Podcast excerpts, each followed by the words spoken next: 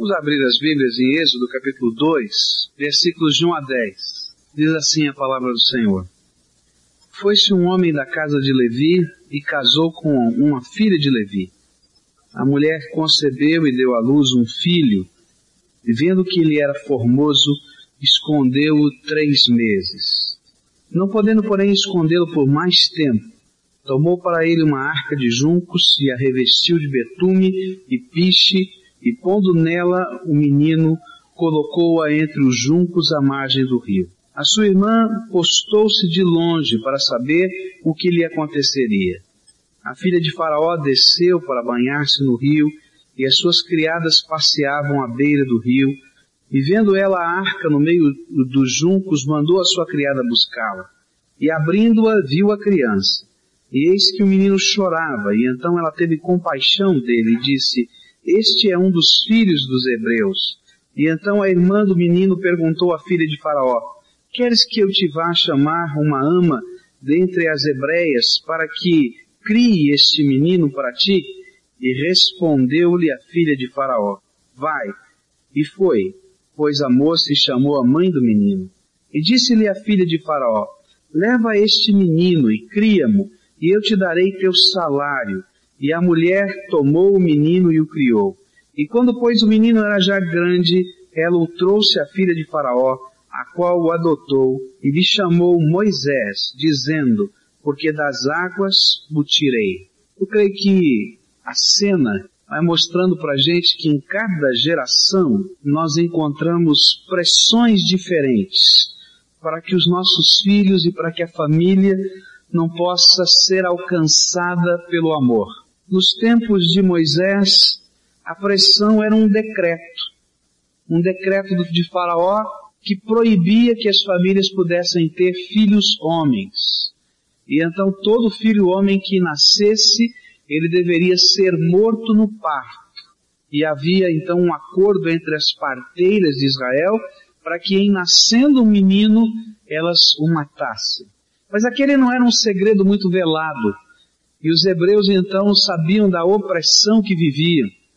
Mas quando nasceu Moisés, aquela mãe olhou para a beleza do seu filho, como toda mãe olha para o seu filho e vê como o mais belo da face da terra, não tem jeito. A gente curte os detalhes, né?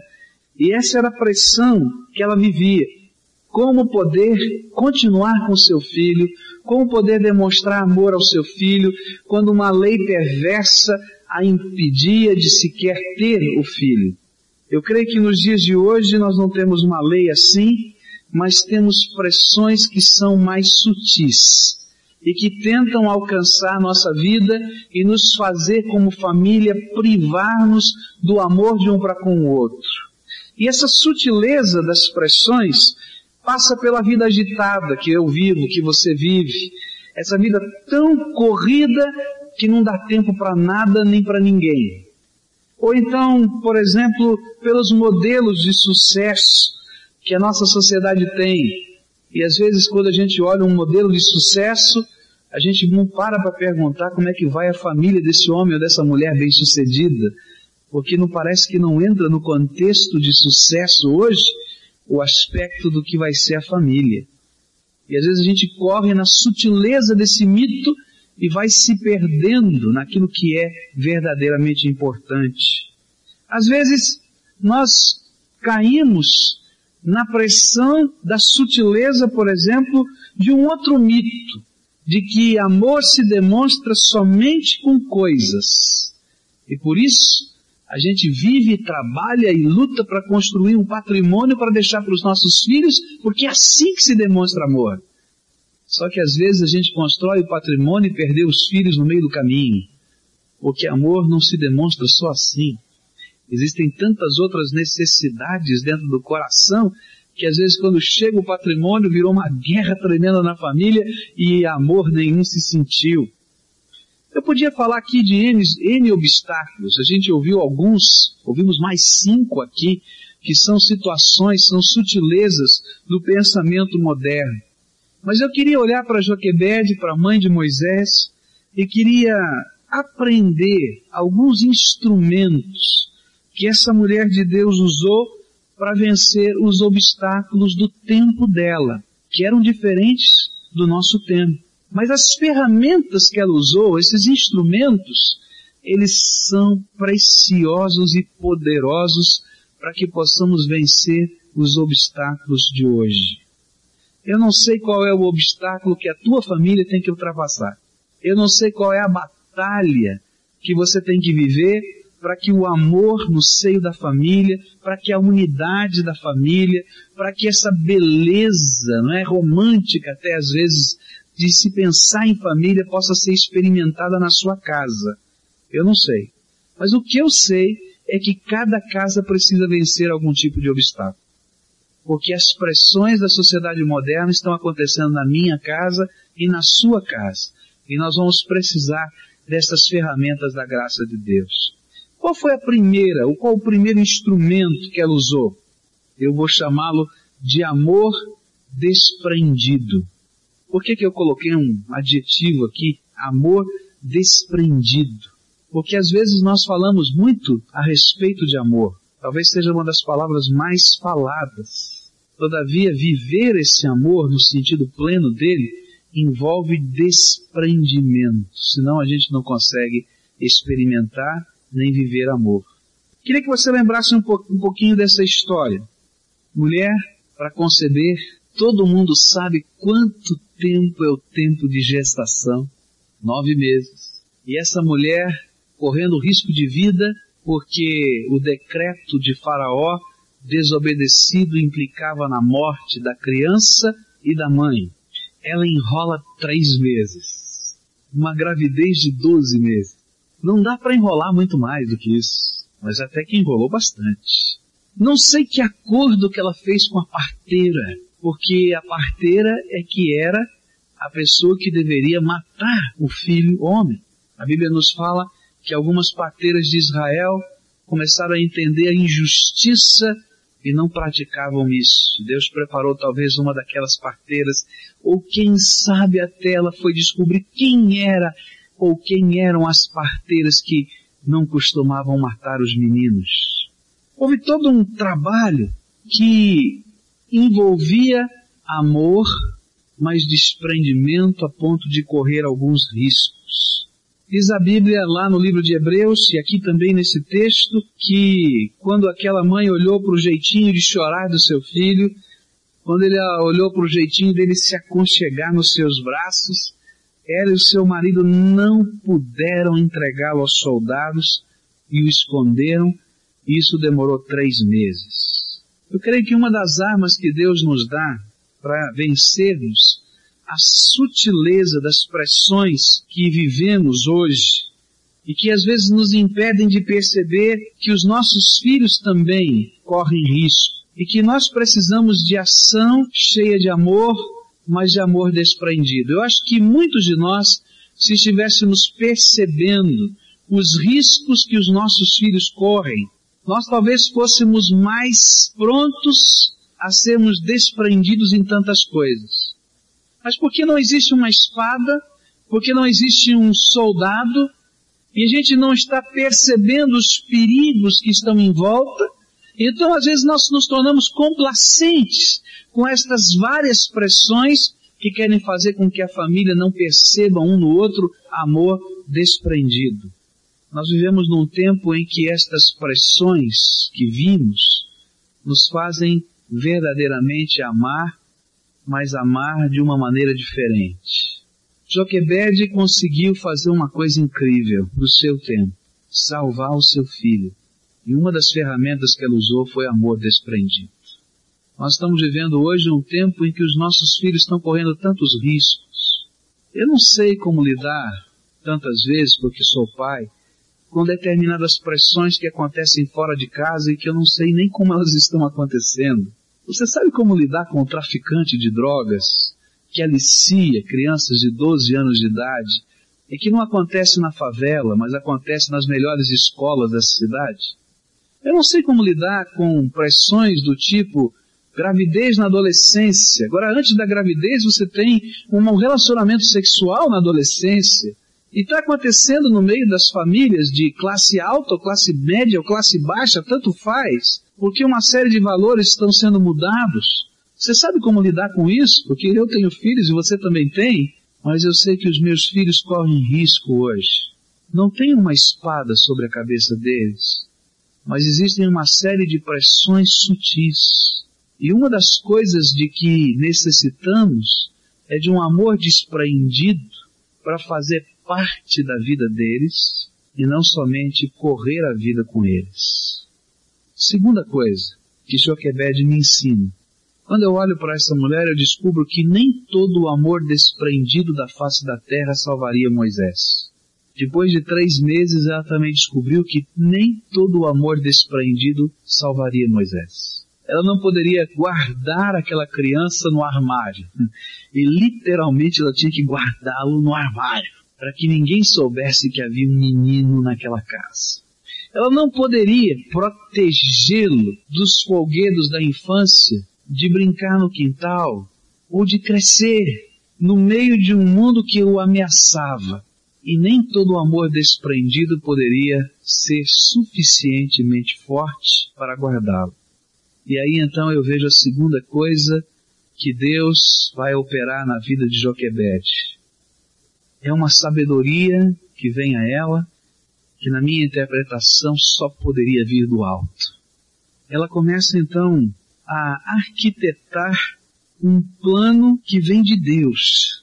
Ela pensa alguma coisa assim, eu vou pegar, vou tecer um cestinho. Aqui não está na Bíblia, agora eu estou pensando que esse, textinho, esse cestinho demorou para ser tecido. porque ela já estava com um plano na cabeça e ela sabia que quando terminasse o cestinho ela tinha que colocar em prática. E cada dia que ela passava aqueles pedaços de junco e entrelaçava, ela sabia que era algum tempo a menos que ela poderia ter aquela criança com ela. Mas ela tinha que continuar tecendo, porque se ela não tecesse aquele cesto, ela nunca mais teria esse menino, porque de alguma maneira ele seria descoberto e nem todo o amor desprendido do mundo poderia protegê-lo dos soldados que viriam para matá-lo e a ela ou seu marido. Mas ela foi tecendo.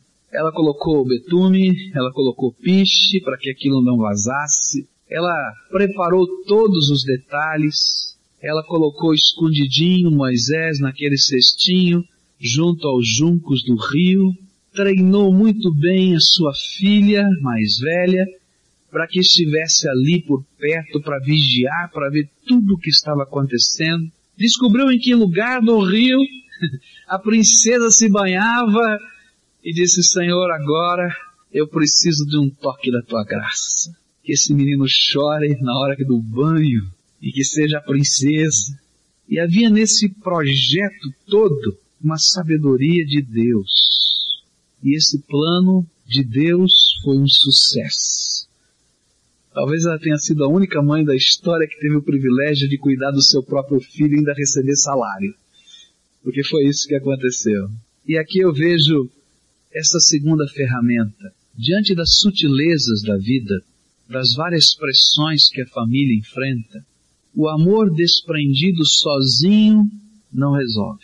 Eu sei, sei que muita gente aqui ama e ama profundamente mas só o amor desprendido não consegue, não dá. E aí a gente precisa de algo que venha do céu, que seja sabedoria do alto, para a gente poder lidar com as pressões da vida sem esconder os filhos da gente dentro do armário. Para a gente saber como ajudá-los a enfrentar os perigos da vida como ajudá-los a discernir a própria vida, como caminhar com eles, mas ao mesmo tempo vigiá-los de longe. Só sabedoria de Deus. Nós precisamos de sabedoria de Deus para perceber primeiro as pressões sutis do dia de hoje.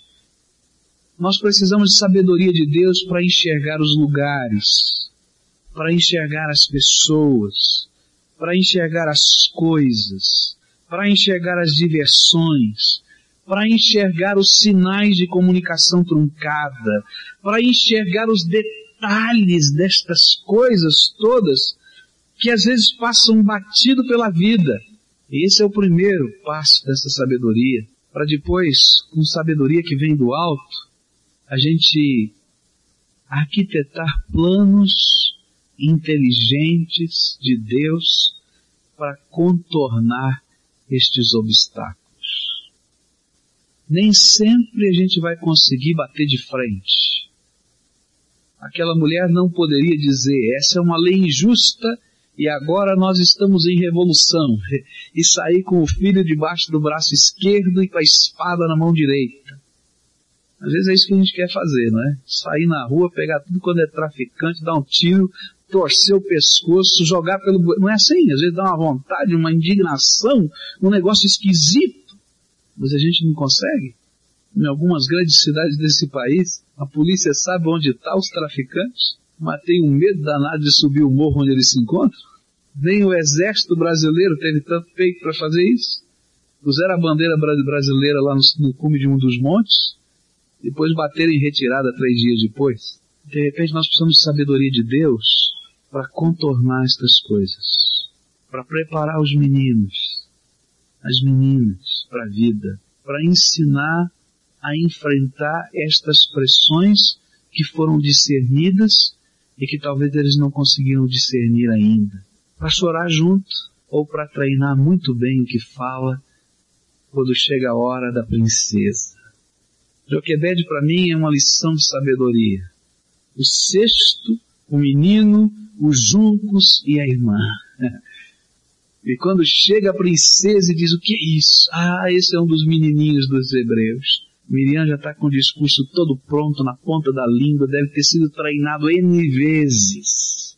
O que ela tem que falar, como tem que falar, de que jeito tem que falar.